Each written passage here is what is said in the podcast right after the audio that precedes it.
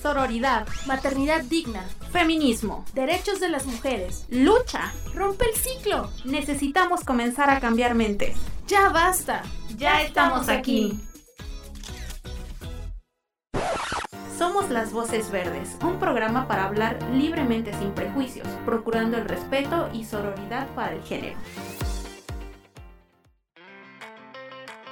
Hola, hola a todas las personas que nos escuchan. Ya estamos de regreso en otra emisión, en otro viernes, eh, para disfrutar. El día de hoy eh, me encuentro con dos personas que han estado viniendo mucho a este podcast. Eh, yo soy Siren, quiero presentarlas. A ver, preséntense chicas. Hola, yo soy Monse, ya creo que nos conocemos, soy parte de las nuevas Voces Verdes, pero ya pues he estado aquí en varios episodios, así que hoy que se trata justo de, de este tema que ahora les va a decir Sire, pues vamos a hablar un poco más de nosotras y en este caso pues yo voy a hablar de, de mí y de mi vida.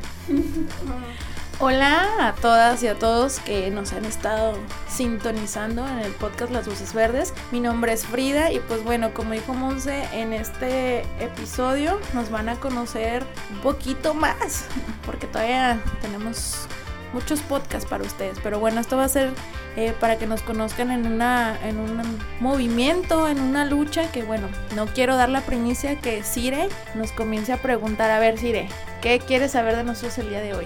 justo como lo comentas Frida, pues eh, vamos a conocerlas un poquito más desde una perspectiva bastante interesante para este podcast, que es acerca de su despertar feminista. Esta es una sección que ya hemos tomado en anteriores emisiones, ha sido muy bien recibida porque es un proceso que las personas, mujeres, hemos estado viviendo muchas eh, últimamente y pues a las nuevas voces verdes Frida eh, Monse, nos interesa saber mucho su historia y pues voy a empezar a lanzar la primer pregunta para que nos empiecen a contar un poco a las personas que nos están escuchando. Y bueno, ¿cuál fue el primer acercamiento que tuvieron al feminismo? A ver, ¿quién quiere empezar a contarnos su anécdota?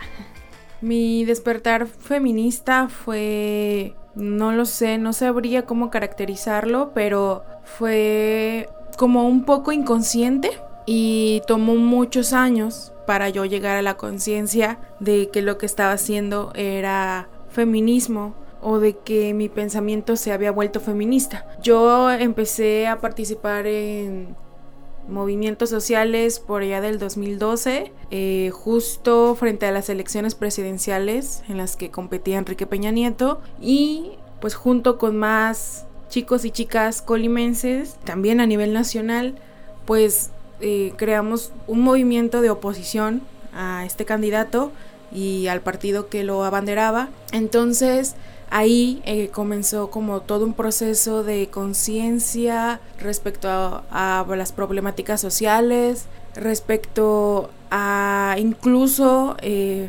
posturas personales y un tanto, digamos, negativas o, o malas que yo tenía frente a a situaciones, ¿no? Como la pobreza, frente, no sé, a la educación. Entonces vino todo un proceso de cuestionamiento interno y que fue pues muy largo y, y al mismo tiempo en que comenzaba mi participación política desde el activismo, ¿no? Entonces, posterior a, a esto, me involucro también en una lucha medioambiental que es muy conocida en Colima, que es la lucha de Zacualpan, de esta comunidad indígena de Comala que dio contra la minería. Y eh, desde la organización ambientalista a la que yo pertenecía, pues hicimos un trabajo comunitario en el que yo justamente me enfoqué eh, en trabajar con mujeres e infancias. Entonces, eh, ya aunque traía, digamos, como un bagaje o, o ya una construcción, por así decirlo, desde el movimiento contra Enrique Peña Nieto, pues ahí fue cuando me enfrenté ya bien a bien contra muchas problemáticas ya palpables y reales como eh, la cuestión de la marginación, de la pobreza, del rezago educativo, de la violencia contra las mujeres, incluso de la violencia contra los animales este, y de los problemas ambientales, claro, ¿no? Entonces, estas mujeres que lideraron esta lucha en contra de la minería en Zacualpan, pues comenzaron también a moldear mi, mi concepción y mi interpretación de la realidad Y entonces, pues así fue como poco a poco este proceso de cuestionamiento que ya traías empezó a ser más grande y más grande. Eh, y después vinieron eh, otras participaciones en otros movimientos, hasta que por ahí de 2014 unas amigas que también estaban involucradas en muchos movimientos más de otras temáticas, se organizaron para convocar a la primera marcha feminista que se había hecho desde hacía mucho tiempo, o sea, hacía mucho tiempo que las mujeres no salían a las calles en una manifestación contra ah, pues los feminicidios, que fue em, en ese momento la temática que tomó, el rumbo que tomó la manifestación. Entonces, bien recuerdo que fue un 24 de abril de 2014 esta marcha. Ya habíamos comenzado nosotras a organizarnos en colectivas feministas eh, y hacer cosas ya autonombrándonos feministas, pero éramos súper poquitas, éramos, no sé, probablemente 10 morras las que estábamos ahí. Eh, y entonces no había la posibilidad de, de convocar a una gran manifestación ni nada, porque todavía no había la conciencia que hay ahora y, y la intención de las chicas de participar, entonces hacíamos eventos simbólicos en el Jardín Libertad, en Colima o, cosas muy pequeñitas que a lo mejor no, tenían el impacto que ahora tienen estas grandes manifestaciones que, hemos visto en Colima y en México. Pero entonces esa fue la primera gran manifestación, fuimos como 200 morras. Eh, y entonces, eh, pues ahí ya fue pues un antes y un después completamente, ¿no? Ya había habido otros antes y otros después, pero eso fue, digamos, en el momento en el que ya nuestra militancia en el feminismo comenzó a ser ya más... Un poco más visible. Un poco más visible, un poco más ah, aferrada y incluso pues tomamos posturas más radicales y, y ya, lo demás es historia, pero hay que escuchar a Frida ahora que nos cuente. Es historia, pero también están haciendo historia. Pues en mi caso yo no he tenido tanta participación eh, política ni, ni, tanto en el movimiento. Eh, de hecho, les comparto, la primera marcha a la que asistí fue en este 2022. Eh, la que se llevó a cabo por el 8M fue la primera vez que yo desfilé y que fui a, protestar que fui a reclamar algo que como todas las mujeres no solamente del estado sino del país y en sí del mundo queremos no que son los mismos derechos que pues los hombres queremos las mismas oportunidades, que queremos un, un país, un estado libre de, violencia contra el género, pero bueno, creo que mi despertar feminista en, en, cuanto al movimiento, pero en cuanto a la vida, creo que desde antes de nacer, eh, mi madre, que este siempre ha sido pues ella muy, muy, nosotros le decimos ruda, siempre se ha manifestado contra eh, las causas, ¿no? Y desde niña ella tuvo que hacer muchas acciones porque pues venía de una familia donde eran puras hermanas y nomás era el único hermano, entonces en su casa pues los machismos existían, entonces ella le tocó luchar para poder estudiar, entonces esas, ese tipo de cosas a mí no me, no me tocaron, pero pues ya me tocó disfrutarlas, que tuviera el gozo a una educación, que tuviera el goce de manifestarme lo que y no me parecía. Entonces creo que toda la vida he tenido esta parte feminista, pero yo no me concebía como tal feminista, pero sí hacía esos, esos comentarios en escuelas que si algún niño o profesores o maestras nos hacían diferencia por el hecho de ser mujeres, yo siempre era la, niña que pues de por sí no me callo, pero en ese tiempo me manifestaba de no, ¿por qué como que porque es hombre o que porque soy mujer tenemos los mismos derechos? Oiga, o sea, yo siempre me, me manifesté en esta parte eh, de las eh, causas sociales o lo que yo creía según mi, en mi imaginario niña que era correcto y pues eso es lo que me ha impregnado, ya lo dije desde mi madre, mi abuela, mi bisabuela, creo que ellas siempre han sido en sus eh, núcleos familiares quienes han llevado la batuta, quienes han este, dado sustento en sus hogares y han sido mujeres muy fuertes y todo eso pues recayó a mi crianza que también obviamente no nomás fue mi mamá, mi papá también apoyó eh, el hecho de que mi mamá pudiera tenerme en, en, este concepto que pues no yo no definía como feminismo en ese momento pero sí darme esa oportunidad de estudiar de manifestarme de que podía lograr todo lo que yo quisiera sin ser hombre, ser mujer, o sea, simplemente eres nuestra hija, te toca, te toca ahora sí disfrutar por lo que tu madre luchó y tampoco como hijos hicieron esas este, excepciones, mi hermano y yo tuvimos las mismas obligaciones Eh, yo recuerdo que mis papás iban a trabajar y mi hermano era el que me hacía de comer, me vestía, me llevaba a, las, a los eventos en la tarde. Mi hermano asumió muchas actividades que en una cuestión machista podrían haber definido como eso no lo hacen los hombres. Entonces nunca hubo, pues ahora sí que estos roles siempre fueron una parte deconstruida en la casa. Y ya ahora como persona adulta, pues puedo analizar de, sí, siempre hemos sido feministas, pero no teníamos el título. Yo lo asumo ahora a mis 30 años, joven aún, que puedo decir que sí soy feminista y pues más por la situación que está pasando en el país. Eh, donde pues estamos exigiendo seguridad para todas, eh, no nomás para la cuestión eh, de las violencias, que es algo que pues, ahorita está el día muy fuerte, pero sí en algo que también viví, que fue esta parte de la, en la cuestión laboral, la discriminación. Yo, eh, yo me sentí atacada una vez que fui a trabajar con un colega, pues creyeron que yo era su secretaria. O sea, ahí fue cuando creo que a mí me empezó a dar la indignación de que por ser mujer creyeran que yo no podía ser la jefa de un hombre o que yo no tenía la capacidad, me sentí juzgada que por ser mujeres vas a ser la secretaria, que no tendría nada de malo, pero nunca pudieron ver de que yo también tenía las aptitudes, que yo también podía tener los conocimientos o que si yo tenía el estudio, porque pues, en esa situación yo era la persona que tenía el rango académico más alto que la otra persona, pero por el hecho de ser mujer me juzgaron como, pues no me juzgaron, me encasillaron como toda la asistente. Y pues el hombre en cuestión dijo, no, no, no es mi asistente, estamos en mismo nivel. Entonces como que ahí dije, me tronó.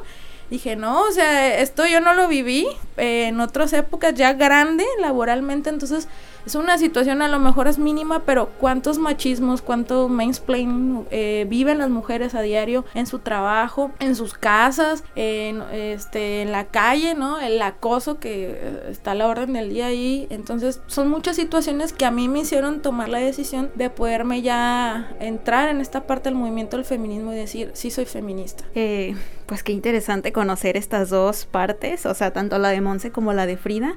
Una no está peleada con la otra porque conocemos esta parte de Monse que ya tiene pues un trayecto pues bastante amplio en ese sentido. Y Frida también el hecho de tal vez no concebirse pero tener como que este chip de sabes qué pues a mí eso no me parece justo y creo que es justamente eso, ¿no? Eh, estar como pendiente de las injusticias y decir, pues es que esto no está bien, esto no me gusta y bueno, pues vamos a pasar con la siguiente pregunta, chicas. Y pues bueno, ¿qué han tenido que enfrentar al vivir este proceso de deconstrucción? Pues el proceso de deconstrucción pienso que es muy doloroso, te causa muchas muchos conflictos internos y obviamente también externos con las personas que te rodean, con tu familia, con tus amistades, con tus profesores. Y en mi caso, por ejemplo, pues primeramente el conflicto fue conmigo, ¿no? Este, este, este cuestionamiento interno que yo me hacía y me sigo haciendo permanentemente, obviamente que deja, deja estragos en tu salud mental y, y en tus acciones también, ¿no? Pero es, digamos, como, yo creo que incluso te llegas a juzgar mucho en algún punto o eso fue lo que me pasó a mí y entonces viene mucha culpa también y eso te mete en conflictos existenciales muy muy rudos que te pueden llegar que te pueden llevar incluso pues a depresiones y a, la ansiedad y a tener muchas broncas, ¿no? Que en efecto fue lo que me pasó. Y también en el aspecto externo, pues em, este cuestionamiento y este asumirme como feminista y como una mujer de izquierda y todo esto eh, en un país como México en el que pues el conservadurismo eh, impera en las familias generalmente obviamente es un conflicto para tus padres y para tus tíos y para tus primos, eh, el hecho de que tú les enfrentes, de que tú les cuestiones también a ellos sus actitudes, sus acciones y su pensamiento. Eh, y, creo que también es una cuestión de adultocentrismo porque mm, eh, esta gente, que generalmente es la familia, no, mm, o sea, no concibe que tú, una morrita de 15 años, o de 20 años le estés cuestionando algo a tu tío de 50 años eh, ¿cómo no? Si tú no sabes nada, tú eres una niña mocosa que no tiene idea, exacto. Entonces, eh, creo que desde ahí hay un problema, ¿no? Desde ahí hay un problema de, de, que no se nos escucha a las jóvenes, ¿no? En general a las mujeres, pero pues igual a las jóvenes tampoco.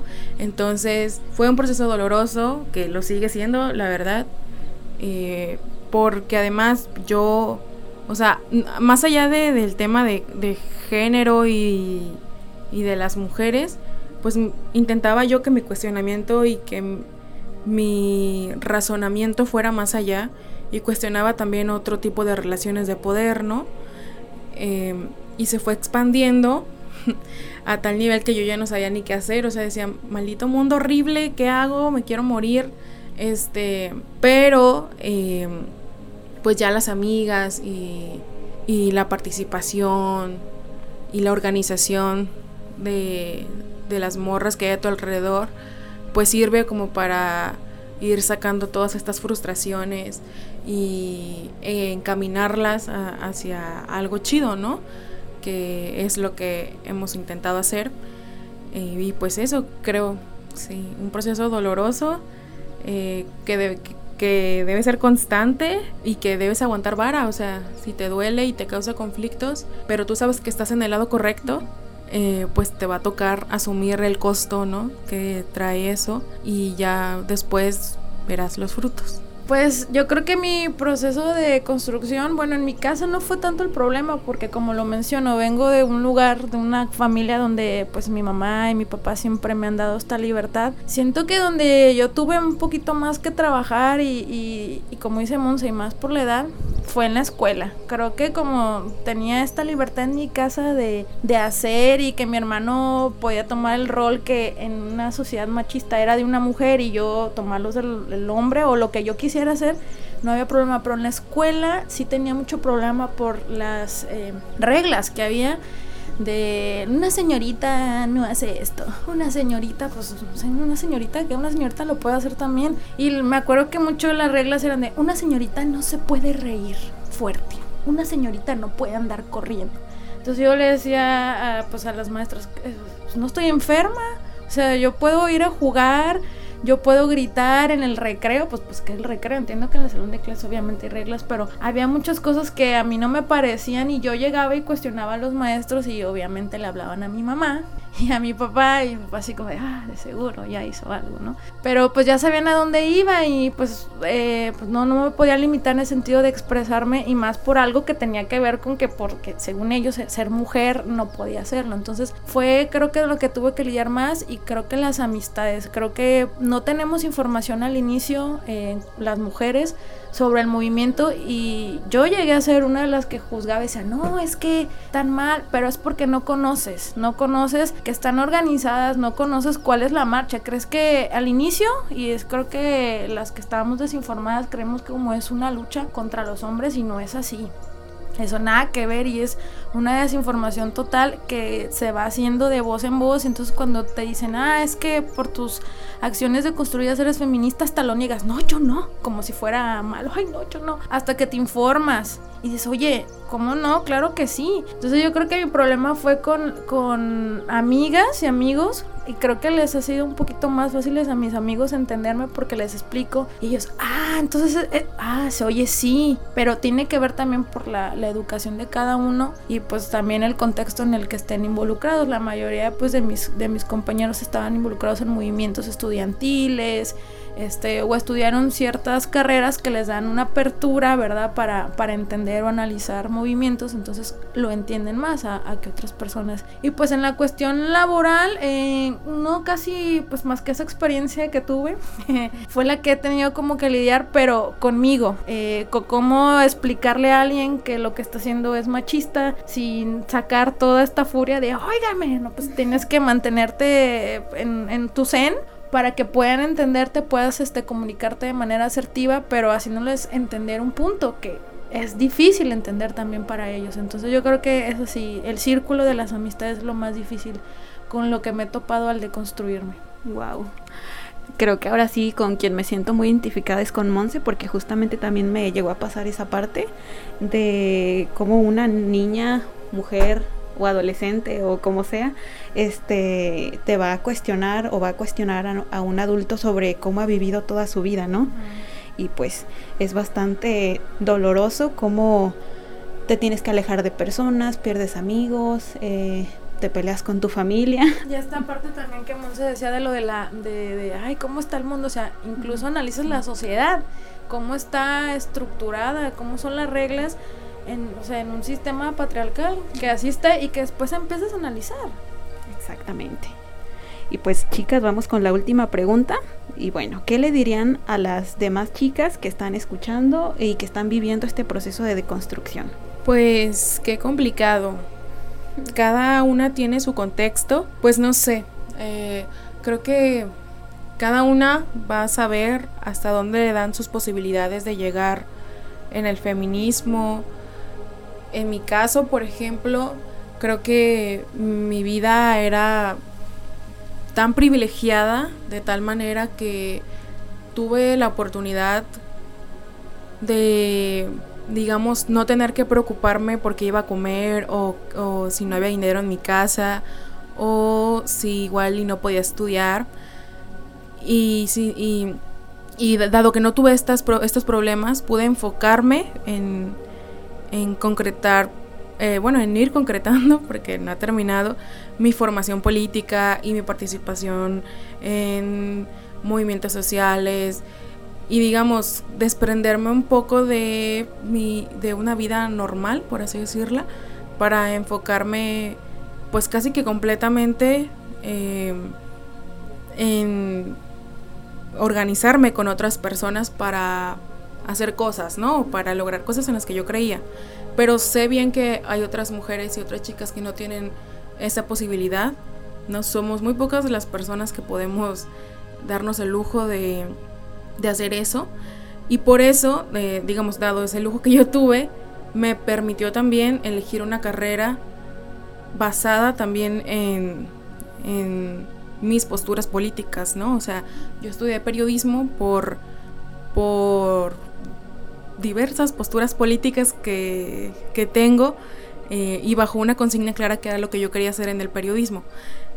Y eh, en ese sentido, sé que hay morras que, que a lo mejor nada más pueden ir a una marcha, ¿no? Y que no les da la vida para organizarse y hacer más cosas, que no les da la vida para estar reunidas cinco horas una vez a la semana, eh, viendo qué carajos vamos a hacer para no sé, sobre ciertos temas de mujeres o sobre tal caso de violencia o, incluso para organizar una marcha en sí, ¿no? Que, requiere mucha chamba. Este, entonces yo creo, yo les diría, pues, que, bueno, que, que, que si tienen la posibilidad de participar más allá, lo hagan, que no se limiten a solamente ir a marchas, que no se limiten solamente a postear en Facebook, que comiencen un proceso de politización, que lean, que se organicen con sus amigas, aunque no tengan idea de cómo hacerle, de qué carajos vamos a hacer, de qué, qué vamos a decir. Con el simple hecho de sentarte en una mesa con tus amigas a platicar sobre estos temas, ya estás haciendo política y ya, ya te estás organizando con tus amigas. De ahí pueden salir muchas ideas, de ahí pueden hacer cosas, aunque sean sencillas así fue como pues yo empecé y entonces pues además también les diría que probablemente sí les toque asumir pues el costo que, les trae eh, hacer todo este cuestionamiento y, y que como ya lo decía Cire probablemente también las va a obligar a alejarse de amistades a, alejarse de familiares eh, alejarse de sus parejas, a terminar relaciones. Eh, pero es un costo que, en realidad no es un costo, es un resultado. O sea, es el resultado justo de, del feminismo y de lo que causa en la vida de las mujeres y del impacto que tiene. Eh, entonces, pues eso, que, que intenten hablar con sus amigas de estos temas, que no les dé oso, que no les dé miedo y que aquellas que ya tienen un poco más de conciencia, que ya saben más qué onda, que intenten pasar más allá de una pantalla de celular, de una pantalla de computadora, que se interesen en involucrarse, mm, no lo sé, en alguna asociación o en alguna colectiva, que hay un montón y todas estoy segura que tienen las puertas abiertas para nuevas integrantes. Así que esa sería mi invitación y lo que yo les diría. Qué bonita reflexión. ¿Qué les dices tú, Frida? Pues yo les invitaría a que nos programemos de, lo malo o, bueno que hayan podido haber escuchado el feminismo, si es que no han participado. Y como dice se informen de manera adecuada y vayan una marcha, eh, o sea, que empiecen con cosas pequeñas para que no les cuenten, no les digan, sino que sea la propia percepción de, del movimiento y puedan acercarse y no vayan luchando por el, el, ay, no quiero ese término, o no me siento lo suficiente, eh, podríamos decirlo, feminista para, o, que tengo la suficiente participación para denominarme feminista, porque también es eso que algunas chicas les da pena o, no se sienten como todavía tan preparadas y, y, dicen mejor no voy porque pues qué voy a hacer. No, o sea, creo que el movimiento feminista tiene las puertas abiertas para que vayas, eh, como dice Monse, simplemente el hecho de platicar, dialogarlo con tus amigas, ya estás mostrando posturas de cosas que puedes vivir, de lo que tú crees, de situaciones que te hayan eh, pasado, ya sea de violencia, de injusticias, demás, e ir haciendo algo. Y claro que la participación política va a ser la que eh, empiece a marcar diferencia, como lo habíamos escuchado también en el podcast de, de la maestra Katy, dice, bueno, no puedo quedarme en solo en, en, hablarlo, tiene que quedar algo o debe de haber ciertas leyes que nos apoyen. Entonces esto se logra a través de, de esas manifestaciones donde exigimos, donde alzamos la voz, si no se hicieran, no se llegaría a acuerdos, no se llegaría a que pues haya legislaciones que los diputados o, gobernadores, presidentes pueden llegar a eso. Entonces, esto que nos invitamos es muy importante pues para todas y no dejarlo ajeno porque pues, somos mujeres y a todas nos infiere que, o sea, que termine la violencia en general, pero pues para las mujeres que hay eh, niveles altos de feminicidio, pues que esto vaya cambiando también eh, ciertas cosas, no solamente de las construcciones sociales, sino que haya pues, leyes, ¿no? Y sí, esa sería yo creo que mi reflexión de desprogramarnos y conocer por nuestra propia cuenta lo que es el feminismo para poder ya tomar la decisión y decir, me asumo, me asumo, quiero participar, ¿sabes qué? Voy a definir lo que dice Monse. No tengo el tiempo, pero voy a participar de tal modo. O, si va a haber la marcha, hacerlo lo poquito o mucho que podamos, pero siempre conscientes e informados y no andar desinformando a otras chicas sobre lo que es el feminismo, que es lo que a mí me pasó. Muy bien. Y pues ya nada más yo rescataría esta parte de que empieza pues obviamente con una misma y creo que es bastante importante esto que comentaba Monse, de que no quede solamente en un reposteo de redes sociales, sino que queden acciones, o sea, en cuestionarte, en saber, eh, ver cuando haya injusticias, en alzar la voz, en ayudar a las demás. Entonces creo que esa es la parte más importante. Y pues bueno, ya vamos finalizando un poco este podcast. ¿Gustan agregar algo más, chicas? Pues nada, muchas gracias Ire por darnos esta apertura de, mostrar un poquito más eh, quiénes somos, la participación en el movimiento, en este caso pues la mía todavía es pequeña, pero que nos vayan conociendo y pues invitarlos a que nos escuchen en el próximo podcast, eh, como todos los viernes a las 6 pm vamos a estar en las voces verdes y pues agradecerte Sire. Nada, pues muchas gracias. Eh, creo que escuchar las historias de otras mujeres, como ya lo he dicho en, en otros episodios, eh, da un aliento, nos da un aliento y, nos invita a, cuestionarnos, a reflexionar y a acercarnos o a emular las acciones de otras mujeres que les han beneficiado. En ese sentido, pues ojalá les haya servido lo que platicamos aquí hoy, que y que sientan curiosidad también por participar y por ver qué onda con el feminismo y ver qué onda en las calles y ver qué onda en otros temas sociales. Entonces, pues nada, muchas gracias y nos escuchamos en la próxima. Pues nos escuchamos en la próxima emisión y recuerden seguirnos en redes sociales como Las Voces Verdes en Spotify, en YouTube como Instituto Colimense de las Mujeres, al igual que en Facebook. Y pues nos escuchamos en otra emisión. Bye. Hasta pronto.